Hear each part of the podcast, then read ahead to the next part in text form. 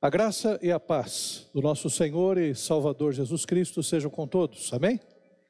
Vamos ficar em pé? Vamos iniciar a nossa escola bíblica dominical. Quero também agradecer a Deus por aqueles que já estão entrando na internet, para que a gente possa ter esse momento de ensino, momento de aprendizado da palavra de Deus. E vamos orar então. Feche os seus olhos. Pai querido, nós queremos te agradecer por esse momento em que nós vamos estudar um pouco mais acerca da tua palavra. E te pedimos, ó Deus, que o teu Espírito Santo, que habita no nosso coração, nos oriente agora de tal forma que possamos aprender, Senhor, e não somente aprender, mas viver, Senhor, aquilo que nós temos aprendido. Pai querido, eu quero te agradecer pelos irmãos e irmãs que já estão aqui conosco, presencialmente, estão também ligados ao Pai na internet. Abençoa cada um e abençoa, Senhor, esse dia que é o dia do Senhor, que é o domingo, dia, Senhor, em que nós nos reunimos como igreja, como família, Senhor, para buscar a tua face, para ter um momento, Senhor, de contemplação das tuas obras, um momento de agradecimento por tudo aquilo que tu fez na, fizeste na semana, Senhor. Te agradecemos, ó Pai porque tu és um Deus bondoso, gracioso, misericordioso. É o que nós oramos em nome de Jesus. Amém. Pode sentar, meus queridos irmãos e irmãs. Meus queridos irmãos e irmãs, como to todos nós estamos sabendo, a Escola Bíblica Dominical, nesse ano, e nesse segundo semestre mais especificamente, está fazendo uma série de estudos de introdução bíblica. Ah, essa disciplina, digamos assim, de introdução bíblica, ela é muito necessária porque nos ensina acerca da Bíblia, da palavra de Deus, como ela foi formada, como os livros eles foram juntados, formando aquilo que a gente chama de cânon, cânon bíblico, cânon sagrado, desde o Antigo Testamento, no Novo Testamento, quais foram os seus autores. E tudo isso é muito importante nós sabermos, porque isso vai fazer com que nós é, nos aprofundemos na Bíblia. O objetivo é esse. Se a Bíblia é a palavra de Deus e nós cremos que é, então é importante a gente aprender tudo acerca da palavra de Deus, tudo aquilo que está em torno, no seu contexto, e assim a gente pode, evidentemente, né, também viver melhor né, aquilo que a palavra de Deus nos ensina. Então, nosso curso é de introdução bíblica e nós estamos falando sobre a Torá, ou os livros da lei. Em Isaías, no capítulo 2, versículo 3, diz assim: Pois a Torá sairá de Sião, de Jerusalém virá a palavra de Yahvé. Nas nossas traduções, fala sobre a lei, pois a lei sairá de Sião e de Jerusalém virá a palavra do Senhor. Então, o que é então a Torá? A Torá são uh, os cinco primeiros livros da Escritura Sagrada. É o que a gente chama também de Pentateuco. Mas, pastor, por que, que a gente chama Torá e Pentateuco? Torá é a terminologia que é utilizada é, no judaísmo, a lei. E Pentateuco vem de, dos cinco livros, quer dizer, os cinco primeiros livros da Bíblia já é uma terminologia em grego. Então, tanto um quanto o outro nós utilizamos. Os judeus, evidentemente, utilizam Torá, a lei é, numa sinagoga, por exemplo, a sinagoga é muito parecido com um culto cristão. Né? Aliás, os primeiros, as primeiras igrejas cristãs surgiram dentro de sinagogas. Eram sinagogas cristãs, digamos assim, porque os primeiros que se converteram eram os judeus. Pedro, Tiago, João, André, os apóstolos, Paulo. Né? E Paulo tinha uma estratégia.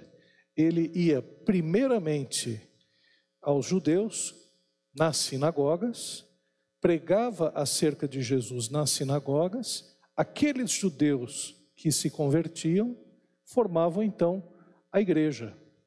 Então, numa sinagoga havia cântico, havia leitura da palavra, havia a pregação, né? havia o momento também das contribuições. Né? Tudo que existe hoje numa igreja né, também havia numa sinagoga. E é claro que a sinagoga, evidentemente hoje, é, ela continua pregando apenas o Antigo Testamento, enquanto que, claro, a igreja cristã, ela prega acerca de Jesus Cristo, acerca do seu sacrifício, dizendo que o Antigo Testamento, que era que profetizava acerca de Jesus, acerca do Messias, é, se cumpriu a palavra quando Jesus Cristo veio e o Novo Testamento então é pregado em nossas igrejas. Então a Torá, ela é o nome que é dado aos cinco primeiros livros da lei, aos cinco primeiros livros das Escrituras Sagradas. Quais são os cinco primeiros livros? Gênesis, Êxodo, Levítico, Números e Deuteronômio. São esses os cinco primeiros livros. Oi?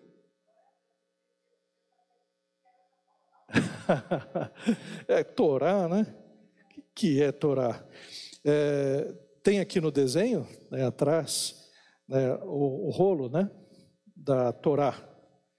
Até hoje, né, os judeus, eles têm nas sinagogas né, o livro da lei dessa forma, né, em rolo.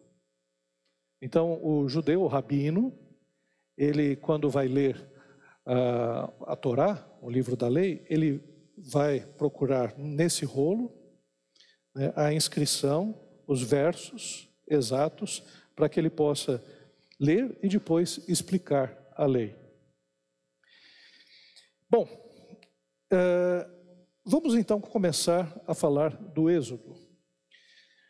O livro, segundo livro da Bíblia, o livro de Êxodo, é chamado de Semote, que é os nomes.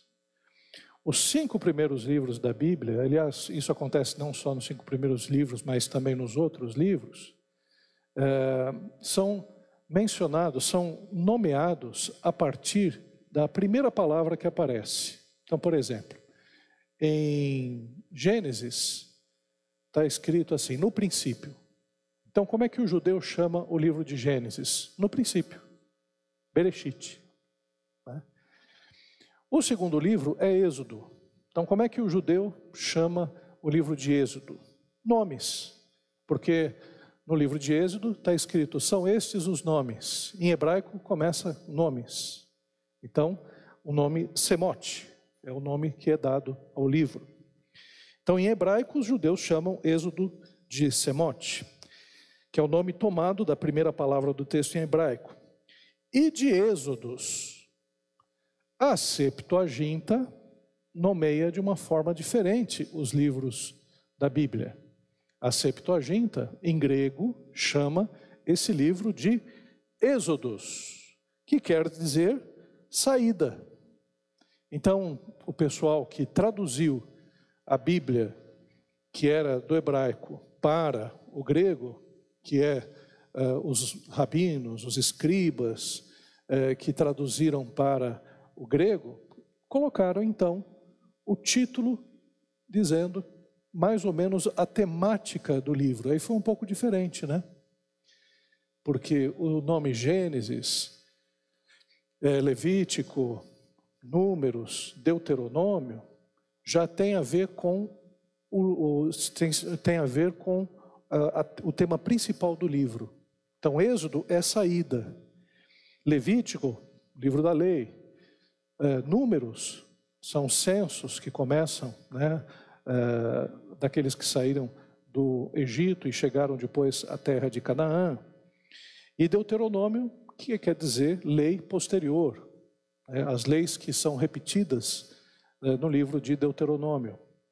Então, cada um desses nomes é, mencionado na Septuaginta a partir do tema dos livros, enquanto que os nomes na literatura hebraica é apenas o primeiro nome de cada livro. O livro do Êxodo é maravilhoso. A gente teve a oportunidade aqui na igreja de pregar quase que um ano e meio só sobre o Êxodo.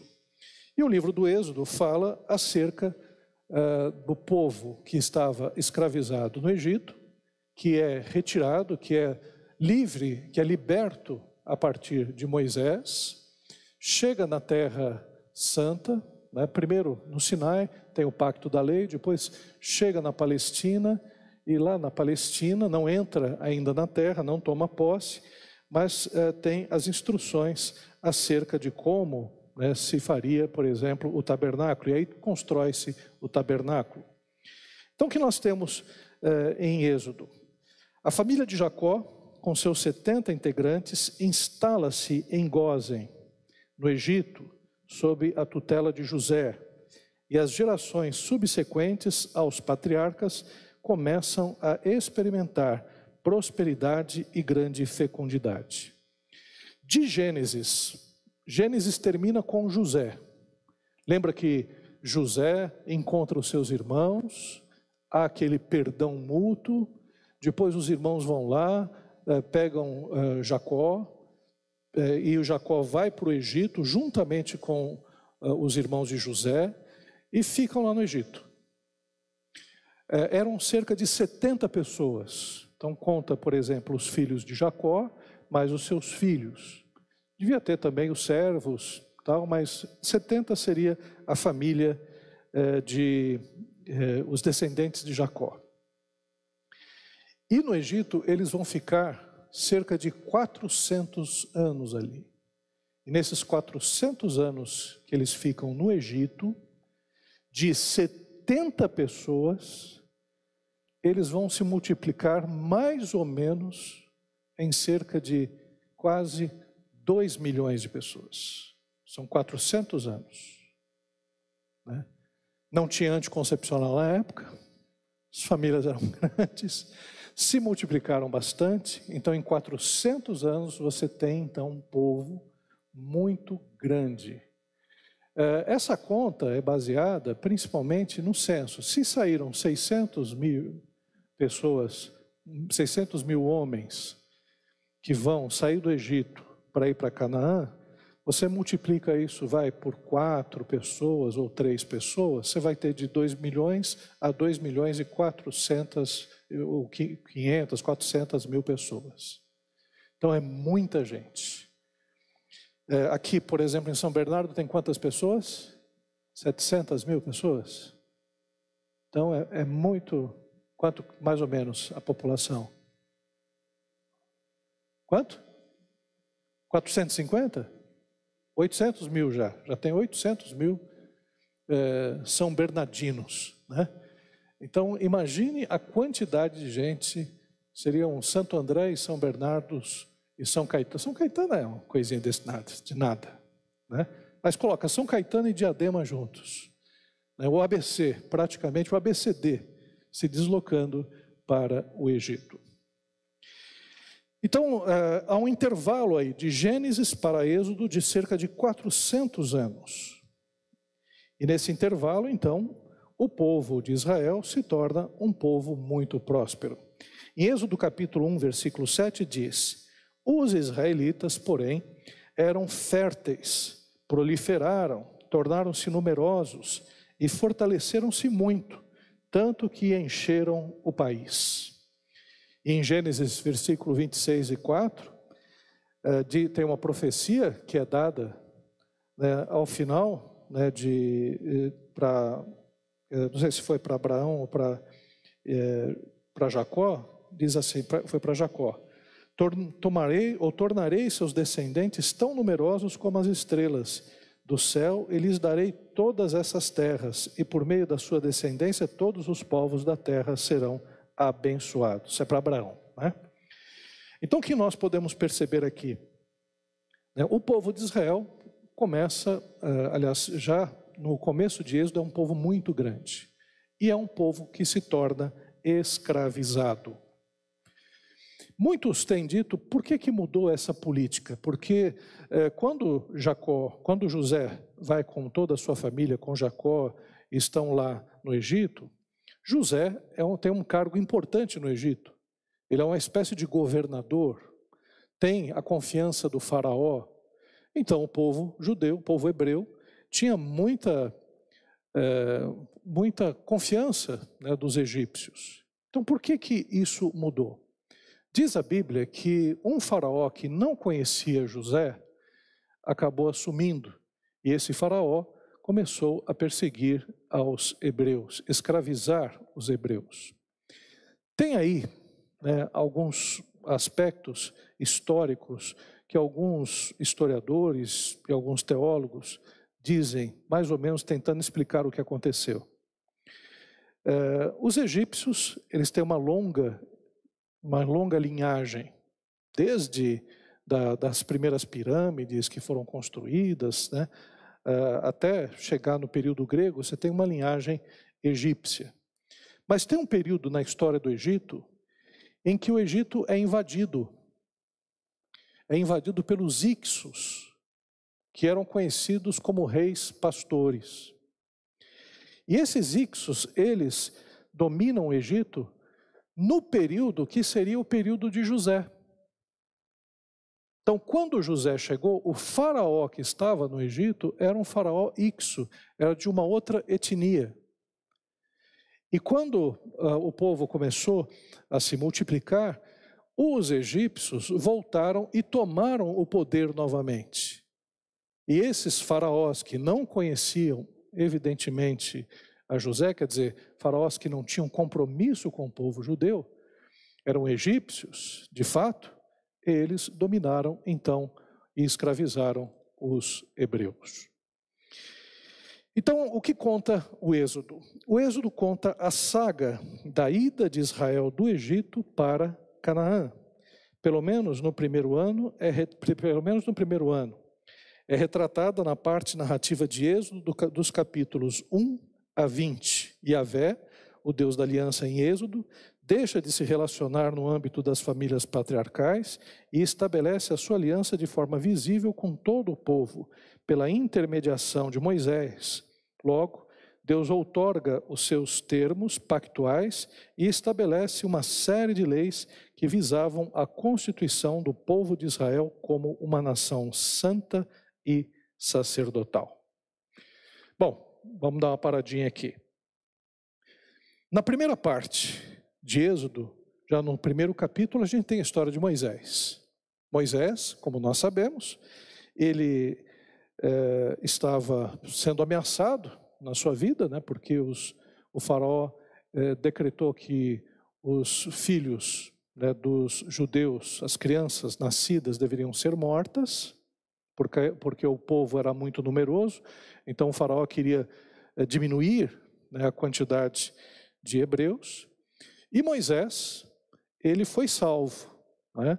A sua irmã levou, a sua mãe Joquebede teve eh, a Moisés, Moisés foi levado por a sua irmã eh, mais velha, Miriam, eh, num cesto e colocado no Nilo, perto lá da onde as filhas de Faraó estavam se banhando.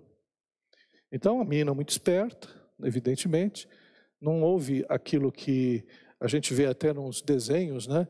Que aquela correnteza no Rio Nilo, os crocodilos tentando comer o cesto, tal, né? E depois é, chega o cestinho ali próximo das filhas de Faraó. Nada disso. Na verdade, o que aconteceu? A menina percebeu ali que estavam lá as filhas de Faraó e colocou o cesto lá próximo para que é, elas pudessem ver a criança e adotarem a criança, e foi isso que aconteceu. É, Moisés, então, foi adotado pela família de Faraó.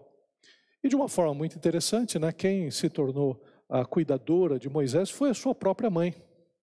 Né? Então, Moisés, ele teve o privilégio de ser criado não somente pela família de Faraó, mas também pela sua própria mãe.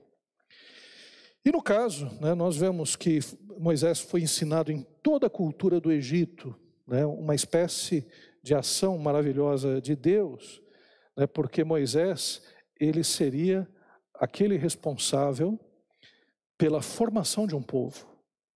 Então ele necessitaria conhecer bastante acerca da, da cultura, não só do Egito, mas a cultura do Oriente, e saber ler saber escrever, porque afinal de contas será ele que vai né, escrever a lei que é dada por Deus né, para que ele possa passar para o povo. Então Moisés era um sujeito extremamente culto, extremamente inteligente, e isso foi providência divina para que ele pudesse ser o libertador do povo de Deus. E aí a gente tem na primeira parte né, aquele combate de Moisés e o faraó, o povo hebreu e os egípcios. E eles só saem do Egito por conta de intervenções divinas, miraculosas e também trágicas. Quais são essas intervenções divinas? O que Deus faz para que o Faraó permita que o povo saia de, eh, do Egito? As pragas, as dez pragas do Egito. Essas dez pragas, elas ocorrem não de uma forma rápida, porque às vezes a leitura bíblica, quando a gente lê o texto bíblico, a gente imagina que está tudo acontecendo rapidamente, de um dia para o outro, não. Né? Elas foram acontecendo né, de tempo em tempo, né, de, demorando, pelo que a gente pode perceber e pela análise de como se deu né, as pragas, ali tem meses de diferenças eh, de uma praga para outra, né, até chegar à última praga. Né? Então, a primeira uh, praga até a última, nós temos aí um período que pode ser de mais de um ano, né, segundo algumas contagens que foram feitas. A última praga, os irmãos conhecem, foi a praga da morte dos primogênitos. Nessa última praga, se estabeleceu um, uh, um costume, um ritual, digamos assim, um rito que até hoje os judeus praticam e que o próprio Jesus também praticou. Que rito é esse que foi estabelecido eh, na última praga?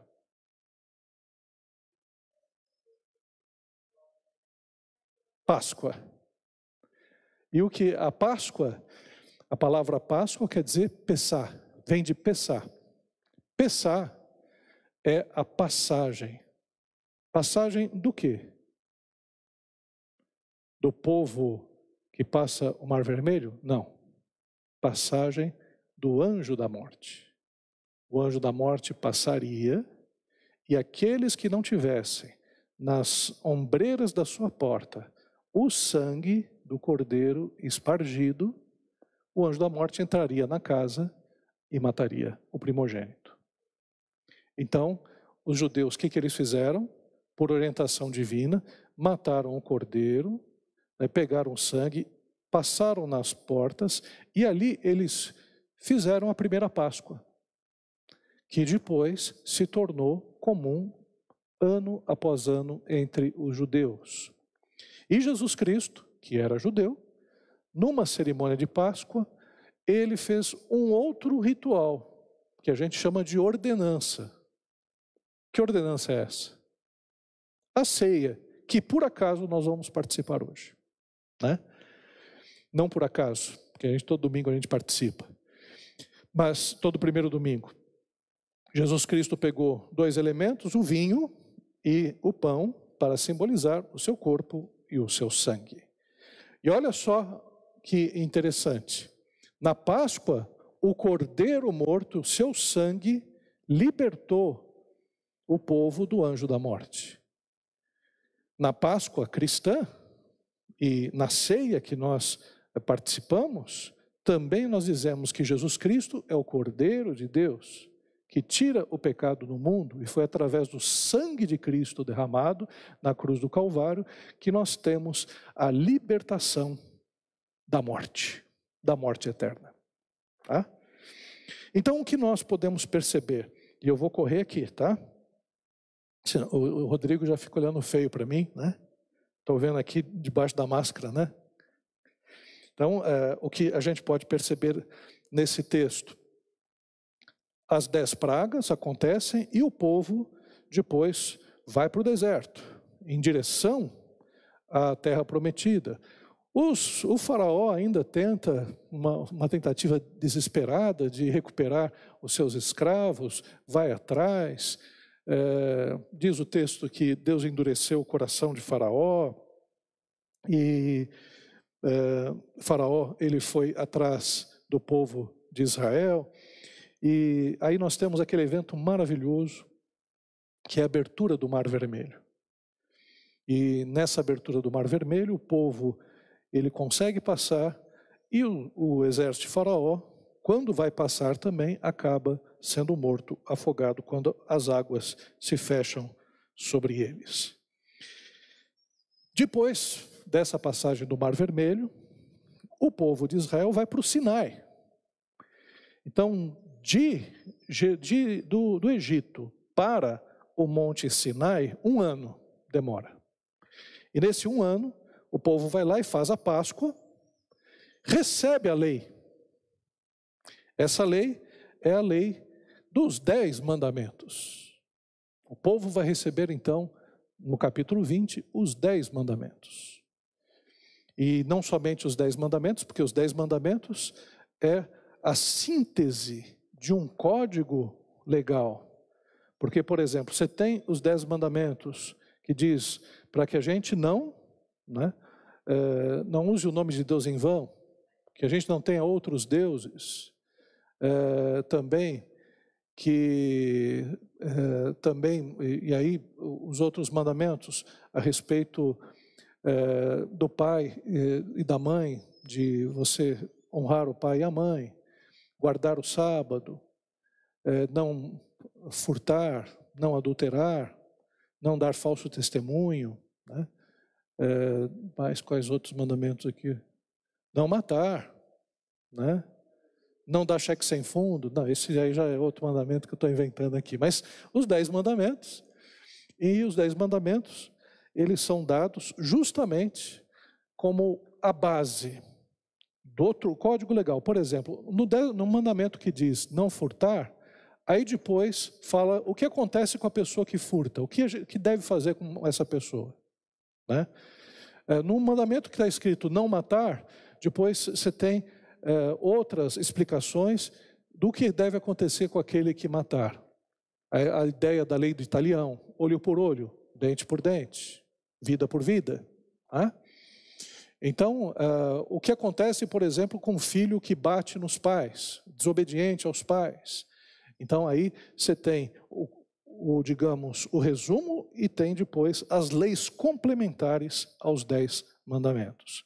Mas não é só isso. No Êxodo também é dada, é dado para Moisés o, o, o esboço inicial do que vai ser o tabernáculo e os israelitas também depois constroem o tabernáculo segundo as orientações que são dadas para Moisés. Então, se a gente pudesse resumir rapidamente Êxodo, é a saída do Egito, é o pacto do Sinai e a construção do tabernáculo. Né, esse é o Êxodo. E o povo chega, depois de um ano do Sinai, vão mais um ano e chegam ali às portas de entrar na terra prometida. Não vão entrar, não vão conseguir, vão ficar depois vagando 40 anos. Justamente eh, por causa da desobediência, mas não é propriamente o êxodo que vai falar sobre esse episódio. Esse episódio a gente vai ver em números. Bom, eh, a presença de Yahvé no meio do seu povo seria representada pela glória de Deus no tabernáculo móvel durante o tempo de peregrinação no deserto. Outro aspecto interessante de Êxodo, em comparação aos demais livros do Pentateuco, é que a atividade direta de Deus, seja em forma de teofania, seja por meio de sinais e maravilhas visíveis, é intensa. Há uma necessidade de o Deus Salvador de Israel se manifestar de forma incontestável para dar início a um relacionamento pactual que envolvia todo o povo. São três momentos dentro da história bíblica que você tem uma intensidade maior de milagres. É o período do Pentateuco, E a gente pode esticar um pouquinho para Josué, porque Josué tem um milagre, que para mim é o maior milagre da terra, que é a questão do sol e a lua pararem. Esse milagre é o milagre de todos. Né? Mas o que a gente pode perceber no Pentateuco, nós temos uma intensidade de milagre. Fala um milagre que aconteceu no, lá com Moisés. Quem pode citar alguns milagres aí? Maná, pão caindo do céu, maná. Que mais? Codornizes, na hora que o pessoal precisava comer uma carninha. Isso é um milagre.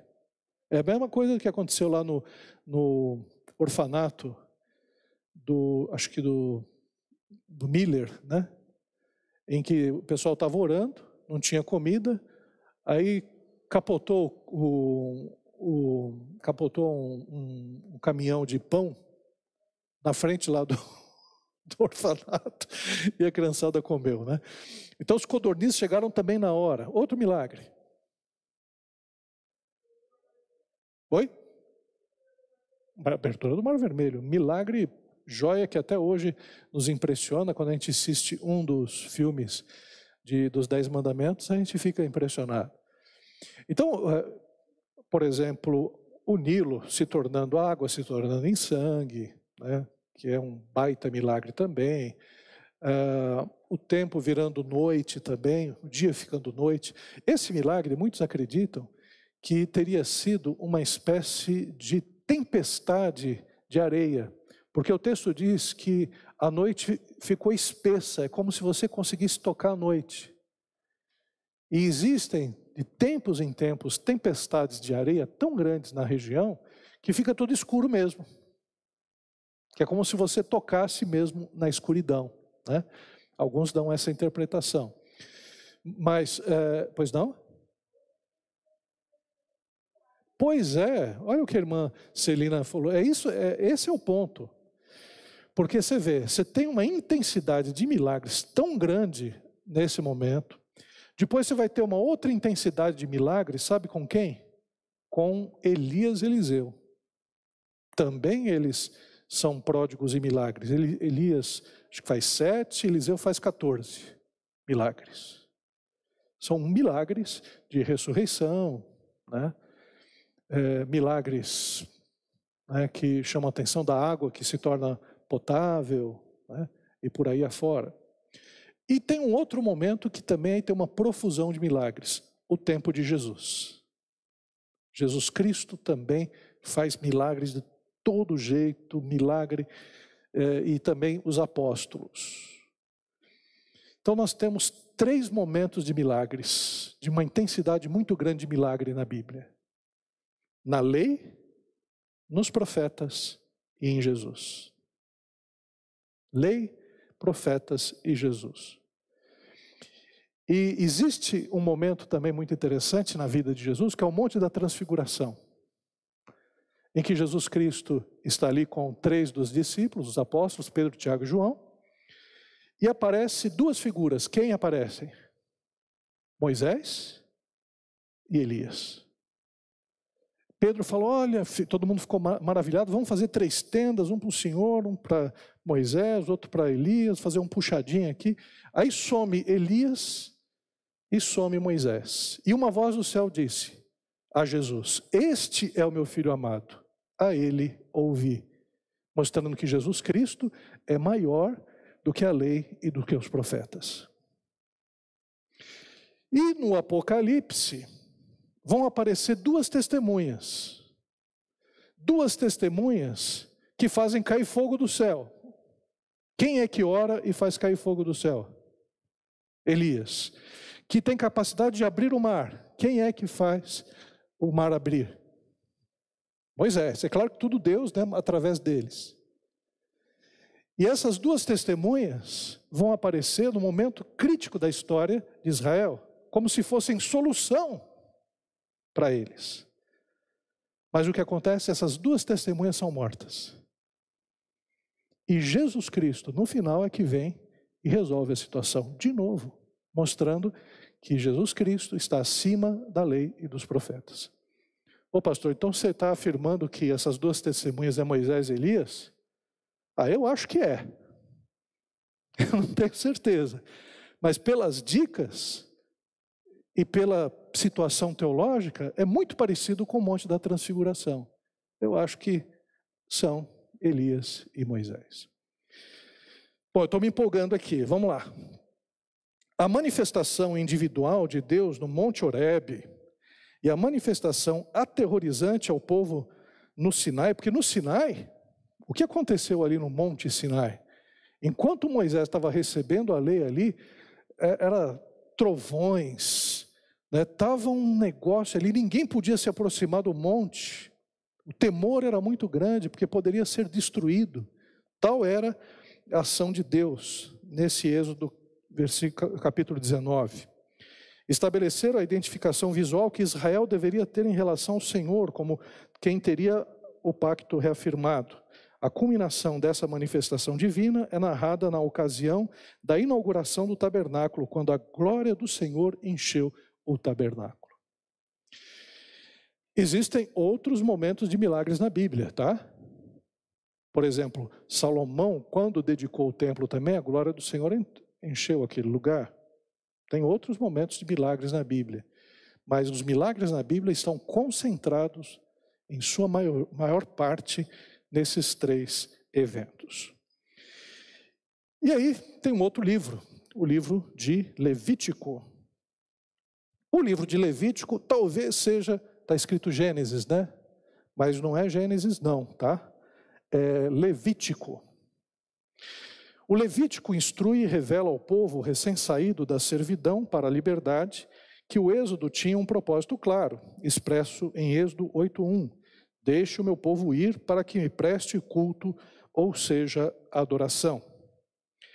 A finalidade da libertação do povo de Israel era que esse povo voltasse a ter um relacionamento pactual dentro do qual seriam forjados a possuir e emular a santidade de Yahvé, enfatizada no Código de Santidade, em Levítico 17 a 26, como uma nação sacerdotal, isso é, uma nação adoradora. Então, Levítico é o próprio livro que fala de leis. É o livro dos levitas. Os levitas são sacerdotes, é uma tribo sacerdotal responsável né, para instruir o povo na lei do Senhor. Levítico não é um livro fácil de ler. Tem um monte de minúcias da lei. O que é o Levítico? Levítico é uma espécie de Constituição. A gente não tem a Constituição brasileira, não está uma briga danada, né, ultimamente, por causa das interpretações que o pessoal está dando da Constituição. Está todo mundo meio arvorado, né? Pessoal aí está ali, né? É, se, se alguém chegar é, e disser, se alguém espirrar, o sujeito diz, espirra assim, né? de saúde, outra educação, né? É, moradia, vão para a rua, vão manifestar. E tá, tá, esse é o clima hoje. Se alguém espirrar, né, alguma coisa pode acontecer. Né?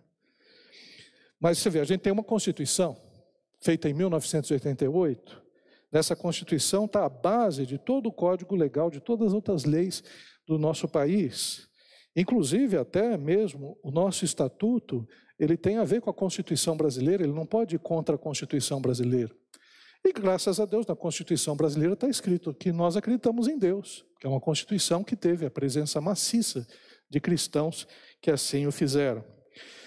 E Levítico é, uma, é um livro feito para que as pessoas conhecessem as leis civis, as leis rituais, como é que eram feitos os sacrifícios, né, porque a gente sabe que o perdão dos pecados vinha através de sacrifícios de animais, como é que era preparado o animal, como o sacerdote fazia esses sacrifícios, as regulações sociais, as normas da casta sacerdotal, como é que o sacerdote tinha que se vestir, qual era a sua roupa, como ele deveria é, agir, como é que a família dele também é, deveria se portar.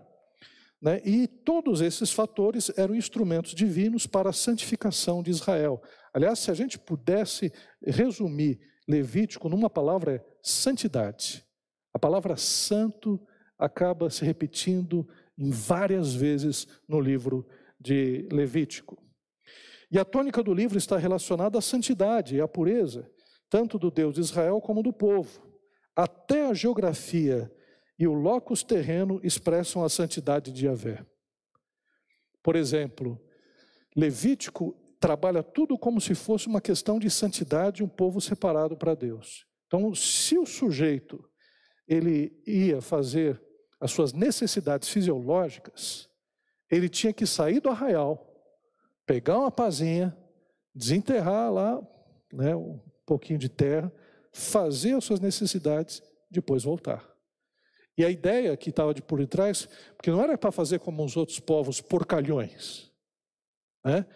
era para fazer direitinho, se limpar. Existia uma regra a respeito dos fluidos, de, da menstruação, uh, do esperma, uh, do sangue, regras muito claras de, de limpeza. E Deus falava: é porque vocês são santos, é por isso que vocês têm que se limpar dessa forma e se purificar dessa forma. E por que tudo isso? Né? Para que o povo pudesse perceber que ele era diferente das outras nações e que também, né, é claro que a gente hoje pode dizer isso, todas essas regras eram regras sanitárias, avançadíssimas para a época. Porque o fato de haver limpeza dessa maneira livrava o povo do que? De doenças. Até hoje, até hoje, existe uma pesquisa dizendo que o índice de câncer no colo de útero das judias é menor do que aquelas que não são judias. E por quê? Por um simples fato, chamado circuncisão, que é quando se corta parte do prepúcio do pênis, é aquela pelinha do, que é o chamado prepúcio, que faz com que a limpeza seja melhor, a asepsia seja melhor. Isso ajuda até as mulheres, evidentemente, por conta das relações sexuais que são mais, é, é, são mais sadias, digamos assim. A tônica do livro está relacionada à santidade e à pureza, tanto do Deus Israel como do povo. Né? E aí, é, o Gordon Fee diz assim: Levítico é a parte da história de Deus em que os israelitas recebem instruções sobre como serem santos, como serem verdadeiramente aceitáveis a Deus e como ter um bom relacionamento com os outros, o que não poderiam alcançar sem a provisão especial de Deus. Então, sejam mais indulgentes com Levítico, viu? Tem gente que fica muito bravo quando está lendo a Bíblia, lê Gênesis, lê Êxodo, chega Levítico e fala: Meu Deus do céu, o que, que esse livro está fazendo no meio da Bíblia? Que livro difícil de ler, que livro complicado. É lei para tudo, não, dá, não pode nem comer camarão.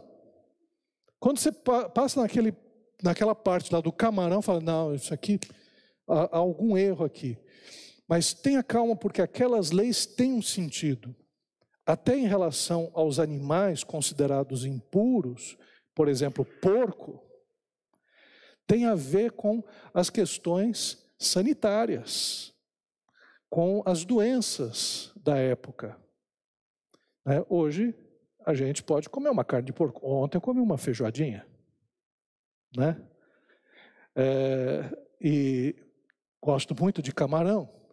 Mas hoje, evidentemente, as condições sanitárias são outras. E a própria Bíblia, né, quando Pedro estava na casa de Simão o curtidor, Deus deu uma visão para Pedro que tinha um lençol com toda sorte de animais que os judeus não podiam comer.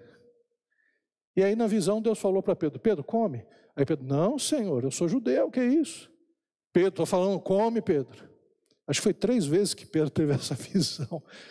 E claro que essa visão é para que Pedro percebesse que ele deveria é, pregar para os gentios, que os gentios não eram mais considerados imundos. Né? Mas Pedro levou a sério essa história. Tanto é que entre os Gálatas, ele estava com os gentios lá e ó, camarão, carne de porco, tal, né? Aí vieram os judeus, aí Pedro ficou com medo, só comia agora com os judeus, separou dos gentios. Aí Paulo chegou e disse: Que é isso, Pedro? Você estava comendo feijoada ali? Agora está querendo dizer que não pode comer feijoada nessa sua atitude, está comendo com, só com judeu. Para com isso. Mostrando que, graças a Deus, hoje a gente não segue mais esses costumes, que eram costumes da época, e a gente pode comer uma boa carne de porco. Mas, mas muito faz mal, viu, gente? Alguma questão para a gente encerrar? Temos 10 minutos. Aliás, 10 não. O pessoal do louvor pode vir aqui para frente já, já se arrumando aqui. Alguma questão? Não? Então leiam, leiam Levítico, vocês vão, nessa ótica, vocês vão entender e vão gostar do livro de Levítico. Feche os seus olhos aí, vamos orar.